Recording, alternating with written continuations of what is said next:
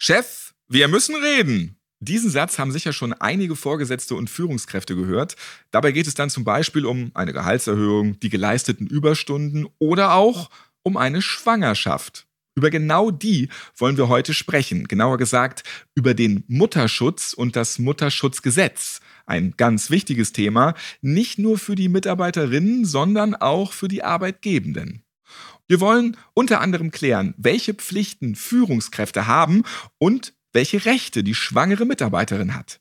Wir schauen uns konkrete Beispiele aus der Pflegebranche an. Dort ist die psychische und die physische Belastung ja besonders hoch.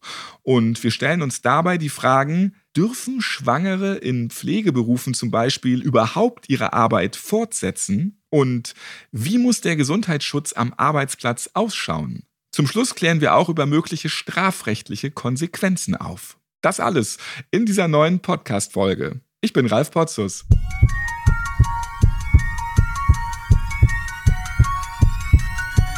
Herzschlag für ein gesundes Berufsleben. Der BGW-Podcast.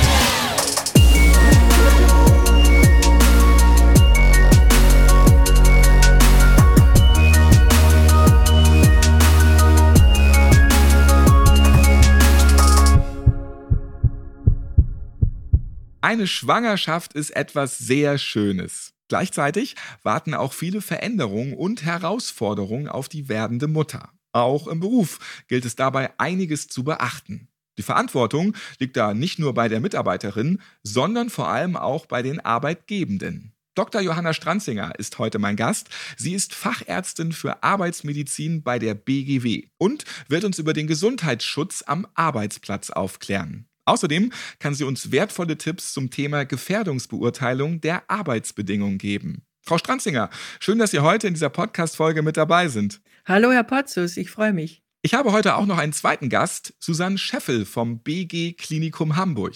Sie ist ebenfalls mit dabei. Hallo. Auch von mir ein herzliches Hallo. Sie können uns aus der Praxis berichten und erklären, welche Vorteile ein guter Mutterschutz den Unternehmen bringt. Ja, ich arbeite schon 17 Jahre in meinem Arbeitsbereich und ich kann gerne was zum Thema Mutterschutz erzählen. In meinem Bereich arbeiten viele junge Mitarbeiter und drinnen natürlich und ähm, ich habe so im Jahr vier bis fünf werdende Mütter sozusagen zu betreuen als Führungskraft. Von daher glaube ich, kann ich da einen guten Beitrag heute dazu leisten. Ich bin gespannt.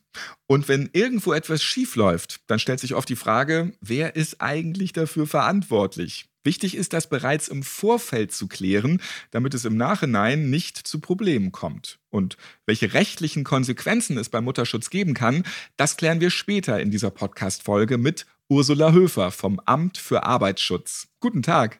Ja, hallo Herr Potzus und auch hallo Frau Stranzinger und Frau Scheffel. Jetzt erst einmal zur Praxis. Frau Scheffel, wer ist denn grundsätzlich verantwortlich für den Mutterschutz? Ja, danke für die Frage. In meinem Arbeitsfeld ist grundsätzlich verantwortlich die Führungskraft im engen Austausch und Dialog mit der werdenden Mutter oder der schwangeren Mitarbeiterin. Außerhalb des stationären Alltages ist dann die Sicherheitsfachkraft und auch der Betriebsarzt mit zuständig für einen gelungenen Mutterschutz oder die Umsetzung eines gelungenen Mutterschutzes. Die Verantwortung haben wir also geklärt. Jetzt sollten Führungskräfte und Vorgesetzte aber nicht abwarten, bis die erste Mitarbeiterin an die Tür klopft und mitteilt, dass sie schwanger ist. Frau Stranzinger, eine Schwangerschaft muss bereits vorher Thema sein. Ist das richtig? Stichwort Gefährdungsbeurteilung. Ja, Herr Potzus, da sagen Sie ein wahres Wort. Ich sage gerne etwas zur Gefährdungsbeurteilung und warum das nicht nur ein Thema für die staatliche Gewerbeaufsicht, sondern auch für die Berufsgenossenschaft ist, die ich hier ja heute vertrete. Der Grund dafür liegt schon im Arbeitsschutzgesetz, das für alle Betriebe und Arbeitsplätze gilt. Es fordert eine Erfassung und Beurteilung aller arbeitsplatzbezogenen Risiken für Tätigkeiten, egal ob jetzt Männer oder Frauen an den Arbeitsplätzen eingesetzt sind und eben auch in Hinsicht auf Gefährdungen für besondere Gruppen wie zum Beispiel Schwangere und Stillende. In der Pflege gibt es Dauerbrenner wie das schwere Heben und Tragen, Infektionsgefährdungen, Übergriffe auf Pflegende und andere psychische Belastungen wie Zeitdruck und Stress, zum Beispiel auch bei Personalmangel. Ja, genau, Frau Stranziger, das sehe ich genauso wie Sie. Das öffnet nämlich die Tür für eine systematische Verbesserung im Sinne eines kontinuierlichen Prozesses äh, für eine menschengerechte Arbeit, die allen Mitarbeitern sozusagen zugutekommen soll. Denn auch vor einer Schwangerschaft müssen bestimmte Schutzmaßnahmen getroffen werden, zum Beispiel Impfungen, die müssen rechtzeitig geplant werden. Wird die Gefährdungsbeurteilung nochmal extra angepasst, wenn es jetzt eine Schwangere im Unternehmen gibt, Frau Stranzinger? Ja, das Mutterschutzgesetz fordert tatsächlich nach Bekanntwerden einer Schwangerschaft zusätzlich zu der Gefährdungsbeurteilung nach Arbeitsschutzgesetz eine individuelle Gefährdungsbeurteilung und dann erst auch konkrete Maßnahmen zum Schutz der Schwangeren und dann später der Stillenden. Schade eigentlich, da die ersten Wochen und Monate die sensibelste Zeit für die Entwicklung des Föten sind. Deshalb sollen die Beschäftigten, egal ob Mann oder Frau, schon vorher bei betriebsinternen Schulungen zum Arbeitsschutz, bei Einweisungen und Unterweisungen auf mögliche Risiken und Schutzmaßnahmen für Schwangere und Stillende hingewiesen werden. Zur individuellen Gefährdungsbeurteilung und Beratung kann auch der Betriebsarzt oder die Betriebsärztin einbezogen werden, um zum Beispiel den Immunstatus festzustellen oder über andere individuelle Beschäftigungsbeschränkungen der Schwangeren vertraulich zu beraten. Der Arbeitgeber muss die Meldung der Schwangerschaft an die staatliche Mutterschutzbehörde senden. Formulare dafür gibt es auf der Homepage der zuständigen Länderbehörden. Einfach googeln, Bundesland und Mutterschutz eingeben, dann erscheint die Startseite. Die BGW verlangt keine Schwangerschaftsmeldung der Arbeitgeber. Der Versicherungsschutz besteht auch ohne Meldung weiter. Jetzt wollen wir mal tiefer in die Materie einsteigen und uns die Umsetzung anschauen, am Beispiel der Pflege. Frau Scheffel, der Gesundheitsschutz ist immer wichtig, in der Schwangerschaft ganz besonders.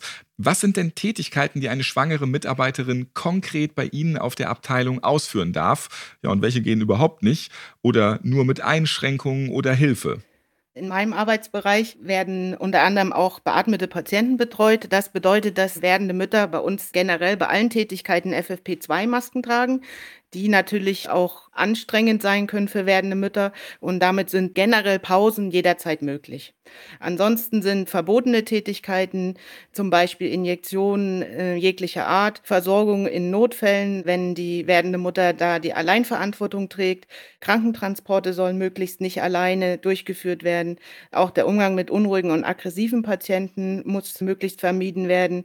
Die Anwesenheit bei Röntgenkontrollen innerhalb des vorgeschriebenen Kontrollbereiches Ähnliches sollte nicht stattfinden. Ebenso die Verabreichung von radioaktiven Substanzen oder Zytostatika, die bei Krebserkrankungen notwendig sind. Auch die Versorgung von Patienten nach Operationen, wo eine Vollnarkose stattgefunden hat, sind eher kritisch zu sehen. Trotzdem gibt es sehr, sehr viele oder alle anderen Tätigkeiten, die ich jetzt hier nicht aufgezählt habe, können äh, werdende Mütter durchführen, wenn sie bestimmte Schutzmaßnahmen einhalten. Im Grunde sind das Schutzkittel, Masken, Handschuhe, ähnlich wie nicht schwangere Mitarbeiter das auch tun müssen. Und Hilfsmittel sollten sie benutzen, um einfach die Last des Gewichtes des Patienten zu minimieren. Somit sind sie auch in meinem Arbeitsfeld sicher in ihren Tätigkeiten. Frau Schäffel hat eben ja schon die Patientinnen erwähnt, die zum Beispiel bearbeitet werden. Es gibt in diesem Zusammenhang auch den Begriff der unverantwortbaren Gefährdung. Frau Stranzinger, was ist zum Beispiel, wenn eine Mitarbeiterin in der Radiologie arbeitet oder auf einer Infektionsstation? Dürfen diese Mitarbeiterinnen überhaupt noch weiterarbeiten? Ja, das ist ein wichtiges Thema. In der Radiologie darf die Mitarbeiterin in bestimmten Bereichen ohne Strahleneinwirkung auf alle Fälle weiterarbeiten. Außerdem können für Schwangere noch besondere Dosimeter ausgegeben werden, um eine Strahlenbelastung am Bauch und damit in der Nähe des Kindes gesondert zu erfassen. Auf der Infektionsstation ist die Lage etwas anders, da hier die Schutzmaßnahmen nicht lückenlos greifen. Aber zuerst zum Begriff der unverantwortbaren Gefährdung. Der Begriff der unverantwortbaren Gefährdung stammt aus dem Mutterschutzgesetz und beschreibt einerseits die Gefährdungen, die für Schwangere und Stillende und ihre Kinder bekanntermaßen schon immer schädlich und deshalb verboten waren, und fordert auf der anderen Seite jedoch die Gesellschaft auf, sich Gedanken zu machen, ob die Tätigkeit noch zumutbar ist oder mit einem so hohen Schaden oder einer so hohen Eintrittswahrscheinlichkeit zu einem Schaden von Mutter und Kind führt, dass es nicht akzeptabel ist. Das ist zum Beispiel der Fall bei bestimmten Infektionskrankheiten der höchsten Risikogruppe 4, aktuell auch bei Covid-19, obwohl der Erreger nur in Risikogruppe 3 eingeordnet wurde.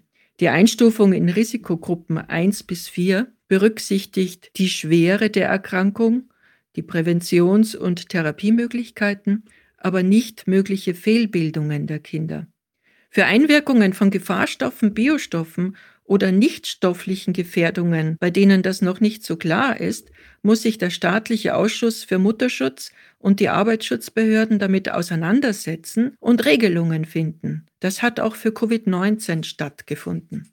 Ja, und wie haben da der staatliche Ausschuss für Mutterschutz und die Arbeitsschutzbehörden direkt entschieden? Weil Covid-19 und Pandemie ist ja eine Gefährdung für werdende Mütter. Also das ist etwas differenziert zu betrachten, aber Generell dürfen Schwangere nicht auf Covid-19-Stationen arbeiten oder mit Personen, die unter Verdacht stehen, SARS-CoV-2 infiziert zu sein.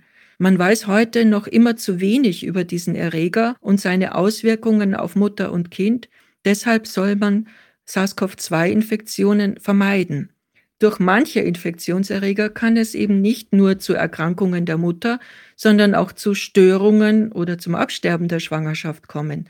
Nicht bei allen Erregern ist ein spezifisches Schädigungsmuster, wie zum Beispiel nach einer Röteln- oder Zytomegalie-Infektion bekannt, auch nicht bei SARS-CoV-2.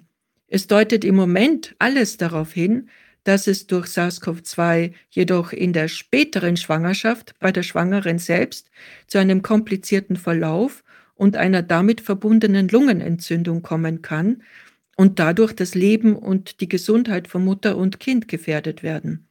In den USA und England war es bei Covid-19-Fällen zu einer höheren Frühgeburtlichkeitsrate gekommen. Solche Daten sind aus Deutschland bislang nicht bekannt. Wir gehen natürlich davon aus, dass der Mutterschutz in jedem Unternehmen, ob in der Pflege oder irgendwo anders, vorbildlich umgesetzt wird. Am Ende hat davon nämlich nicht nur die Mitarbeiterin etwas, auch das Unternehmen selbst profitiert davon. Wie genau, Frau Scheffel? Nun ja, ein gut umgesetzter Mutterschutz bedeutet, dass eine gut ausgebildete Fachkraft, eben auch die werdende Mutter oder die schwangere Mitarbeiterin, noch bis zum Eintritt der Mutterschutzfrist in meinem Arbeitsbereich arbeiten kann, eben sechs Wochen vor Geburtstermin steht sie mir noch zur Verfügung. Bei einem eng begleiteten und vertrauensvoll umgesetzten Mutterschutz kehrt diese Mitarbeiterin nach der Elternzeit wieder ins Team zurück und somit bleibt diese gut ausgebildete Fachkraft im Unternehmen und die Arbeitskraft erhalten. Ein guter Mutterschutz lohnt sich also gleich doppelt. Für das Unternehmen selbst, aber natürlich auch für die schwangere Mitarbeiterin. Ich bedanke mich bei Susanne Scheffel vom BG Klinikum Hamburg und bei Dr. Johanna Stranzinger von der BGW. Sie haben uns interessante Einblicke in das noch sehr umfangreiche Thema Mutterschutz gegeben. Vielen Dank. Sehr gern. Sehr gerne und danke auch Ihnen, Herr Potzus. Wir haben eben die ganze Zeit über das Mutterschutzgesetz gesprochen und wo es ein Gesetz gibt, da kann man sich auch strafbar machen. Wie es mit dem Vollzug des Mutterschutzgesetzes ausschaut, das wird uns jetzt Ursula Höfer vom Amt für Arbeitsschutz erklären. Hallo Frau Höfer, noch einmal schön, dass Sie dabei sind. Ja, hallo Herr Potzus, vielen Dank auch, dass ich dabei sein darf. Frau Höfer, was droht Arbeitgebenden denn im schlimmsten Fall, wenn sie das Mutterschutzgesetz nicht einhalten? Ja, ein Verstoß gegen das Mutterschutzgesetz kann schon sehr teuer werden. Es kommt natürlich darauf an, was man den Arbeitgebenden vorwerfen muss. Soweit zum Beispiel eine Frau beschäftigt wird, obwohl diese eigentlich einem Beschäftigungsverbot unterliegt, müssen Arbeitgebende mit sehr hohen Bußgeldern bis zu 30.000 Euro rechnen. Im schlimmsten Fall, wenn durch die an sich verbotene Beschäftigung die Gesundheit der Frau oder ihres Kindes gefährdet wird, handelt es sich sogar um eine Straftat, die mit einer Freiheitsstrafe bis zu einem Jahr bedroht ist. Bei Formalverstößen, zum Beispiel wenn Unterlagen nicht rechtzeitig vorgelegt werden, können Bußgelder bis zu 5000 Euro entstehen. Wann beginnt und endet eigentlich genau die Schutzfrist mit Arbeitsfreistellung für schwangere Mitarbeiterinnen? Grundsätzlich darf die Frau in den letzten sechs Wochen vor der Entbindung und bis zum Ablauf von acht Wochen, beziehungsweise bei Früh- und Mehrlingsgeburten sogar bis zwölf Wochen nach der Entbindung nicht beschäftigt werden. Dabei berechnet sich der Beginn der Mutterschutzfrist vor der Geburt nach dem errechneten voraussichtlichen Geburtstermin. Entbindet eine Frau nicht am errechneten Tag, verkürzt oder verlängert sich die Schutzfrist vor der Geburt entsprechend. Soweit die Frau vor dem errechneten Geburtsdatum entbindet, geht ihr aber nichts verloren, denn in diesem Fall verlängert sich die Schutzfrist nach der Entbindung um den entsprechenden Zeitraum. Entbindet zum Beispiel die Frau 14 Tage vor dem errechneten Geburtstermin, verlängert sich ihre Schutzfrist nach der Geburt genau um diese 14 Tage. Ich möchte an dieser Stelle aber auch darauf hinweisen, dass die Frau auf die Schutzfrist vor der Geburt grundsätzlich verzichten kann auf die Schutzfrist nach der Geburt. Dafür gilt das nicht, denn da unterliegt sie einem absoluten Beschäftigungsverbot. Kann man sich dann ja auch leicht so errechnen, je nachdem, wann dann der Geburtstermin ist. Frau Höfer, wo wir vielleicht auch noch so ein bisschen Licht ins Dunkle bringen sollten, welche Arbeitsverhältnisse deckt denn das Mutterschutzgesetz überhaupt ab? Also fällt da auch die Auszubildende oder die Minijobberin mit rein? Und wie schaut es bei einem befristeten Arbeitsvertrag aus? Das ist eigentlich ganz einfach. Das Mutterschutzgesetz gilt für alle Arbeitnehmerinnen, egal ob diese befristet, unbefristet, in Voll- oder Teilzeit, als Auszubildende oder auch nur als sogenannte Minijobberin beschäftigt werden. Neu ist aber seit 2018, dass die Gesundheitsvorschriften des Mutterschutzgesetzes auch für Schülerinnen und Studentinnen gelten, soweit sie Tätigkeiten ausführen, die von den Schulen und Hochschulen festgelegt werden. Auch unter den Schutz des Mutterschutzgesetzes fallen mittlerweile verpflichtende Praktikum im Rahmen einer schulischen oder hochschulischen Ausbildung, wie zum Beispiel während eines Praktikums im Chemiestudium. Auch dann ist die Frau von dem Mutterschutzgesetz erfasst. Das heißt also, das Mutterschutzgesetz schützt Frauen während der Berufsausbildungsvorbereitung, der Berufsausbildung, der beruflichen Fortbildung oder auch der betrieblichen Umschulung. Das heißt auch Praktikanten, Frauen im Rahmen des Freiwilligen Sozialen Jahres oder des Bundesfreiwilligendienstes unterliegen dem Schutz des Mutterschutzgesetzes. Was beim Mutterschutz garantiert auch gilt, ist der Satz, Vertrauen ist gut, Kontrolle ist besser, oder? Auf jeden Fall. Wir haben ja schon gehört, das Kernelement des Arbeitsschutzes, aber auch des modernen Mutterschutzes im Betrieb ist die sorgfältige Gefährdungsbeurteilung. Dabei handelt es sich bei der Beurteilung der Gefährdung für Schwangere und Stillende nicht um ein vom allgemeinen Arbeitsschutz abgekoppeltes Vorgehen. Vielmehr ist die Gefährdungsbeurteilung für werdende und stillende Mütter als Teil der Gefährdungsbeurteilung nach dem Arbeitsschutzgesetz definiert. Das hatte ja auch Frau Stranzinger vorhin schon erwähnt. Arbeitgebende sind insoweit verpflichtet, im Rahmen der Gefährdungsbeurteilung die Gefährdung für schwangere und stillende Frauen zu betrachten, Schutzmaßnahmen festzulegen. Und jetzt kommen wir zu dem Thema Kontrolle vor allem auch die getroffenen Maßnahmen regelmäßig auf ihre Wirksamkeit zu überprüfen. Unabhängig von dieser regelmäßigen Überprüfung muss Arbeitgebende natürlich auch bei Änderung der Arbeitsbedingungen die Gefährdungsbeurteilung und die daraus resultierenden Schutzmaßnahmen noch einmal besonders auf ihre Wirksamkeit unter den neuen Gegebenheiten überprüfen. Es gehört jede Menge dazu, wenn eine Mitarbeiterin schwanger ist, vor allem wenn sie weiterhin in ihrem Beruf arbeiten möchte. Stichwort Kündigungsschutz von Schwangeren. Auf was müssen Unternehmen hier achten? Ja, die Kündigung einer Schwangeren oder einer Frau in den ersten vier Monaten nach der Geburt ist nicht so einfach möglich, sondern kann nur dann von den Arbeitgebenden ausgesprochen werden, wenn die zuständige Aufsichtsbehörde, und das ist in Hamburg das Amt für Arbeitsschutz zum Beispiel, dieser Kündigung schriftlich zugestimmt hat. Soweit eine Kündigung ausgesprochen wird, bevor die Aufsichtsbehörde zugestimmt hat, wäre diese Kündigung unwirksam. Das heißt, das Arbeitsbehältnis kann nicht beendet werden. Nur dann, wenn die Aufsichtsbehörde zugestimmt hat, kann man wirksam im Prinzip das Arbeitsverhältnis beendigen. Dieser besondere Kündigungsschutz gilt aber nur dann, wenn dem Arbeitgeber bzw. der Arbeitgeberin die Schwangerschaft zum Zeitpunkt der Kündigung bekannt war oder die zum Zeitpunkt der Kündigung bereits bestehende Schwangerschaft innerhalb von zwei Wochen nach Zustellung der Kündigung mitgeteilt wird. Wird die Frau erst nach Zugang der Kündigung schwanger, so gilt das Kündigungsverbot nach dem Mutterschutzgesetz nicht. Jetzt kommen wir zum lieben Geld, auch ein sehr wichtiger Punkt. Was steht schwangeren Frauen genau zu? Für die Zeit der Schutzfristen vor und nach der Geburt erhalten erwerbstätige Frauen grundsätzlich einen finanziellen Ausgleich das sogenannte Mutterschaftsgeld oder sie erhalten gegebenenfalls auch einen Zuschuss zum Mutterschaftsgeld. Dadurch soll die Frau finanziell so abgesichert werden, dass für sie kein Anreiz besteht, unter Inkaufnahme von gesundheitlichen Gefährdungen für sich oder für das Kind während der Schutzfristen weiterzuarbeiten. In der Höhe entspricht das Mutterschaftsgeld grundsätzlich dem durchschnittlichen Nettoeinkommen der letzten drei Kalendermonate, in denen die Frau vor Beginn der Schutzfristen ein Entgelt bezogen hat. Aber auch dann, wenn die Schwangere außerhalb der Schutzfristen einem Beschäftigungsverbot unterliegt, zum Beispiel ein betriebsbezogenes Beschäftigungsverbot, braucht sie keine finanziellen Nachteile zu befürchten, denn sie hat gegenüber ihrem Arbeitgeber einen Anspruch auf den sogenannten Mutterschutzlohn. Der Mutterschutzlohn entspricht in der Regel dabei ebenfalls mindestens der Höhe des Durchschnittsverdienstes der letzten drei Beschäftigungsmonate vor Eintritt der Schwangerschaft. Arbeitgebende brauchen aber jetzt keine Angst haben, dass sie auf den Kosten sitzen bleiben, denn sie bekommen die Lohnkosten im Rahmen des Lohnausgleichsverfahrens des sogenannten U2-Verfahrens auf Antrag von der Krankenkasse erstattet. Wir haben in dieser Podcast-Folge viel zum Mutterschutz gehört. Das Thema ist sehr umfangreich und weitere Informationen dazu finden Sie auch auf der Webseite der BGW. Einfach mal reinklicken unter www.bgw-online.de slash Mutterschutz. In den Shownotes dieser Podcast-Folge gibt es außerdem einen Link zu einer Broschüre des Bundesministeriums für Familie, Senioren, Frauen und Jugend. Auch da einfach mal draufklicken.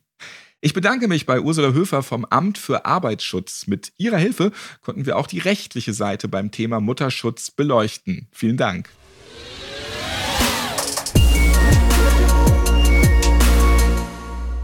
Es gilt einiges zu beachten beim Thema Mutterschutz. Das ist sicher nicht immer ganz einfach. Gerade in Pflegeberufen müssen Mitarbeiterinnen mit einer hohen psychischen und auch physischen Belastung umgehen können.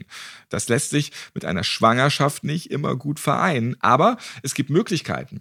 Führungskräfte sollten sich ihrer Verantwortung bewusst und vor allem gut vorbereitet sein. Sie sind es am Ende, die den Mutterschutz im Unternehmen gesetzeskonform umsetzen müssen. Es gibt aber natürlich auch für dieses Thema Anlaufstellen, die bei Fragen und Problemen weiterhelfen. Infos gibt es zum Beispiel auf der Webseite der BGW. Ja, und das war's dann auch schon wieder mit dieser Podcast-Folge. Schön, dass Sie mit dabei waren. Wir freuen uns über Ihr Feedback oder auch Ihren Themenvorschlag. Und beides können Sie uns ganz einfach geben auf www.bgw-online.de slash podcast. Da finden Sie auch alle weiteren Folgen des BGW Podcasts. Ich freue mich, wenn Sie auch beim nächsten Mal wieder mit dabei sind. Bis dahin, bleiben Sie gesund.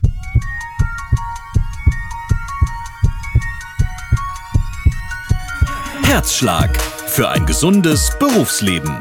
Der BGW Podcast.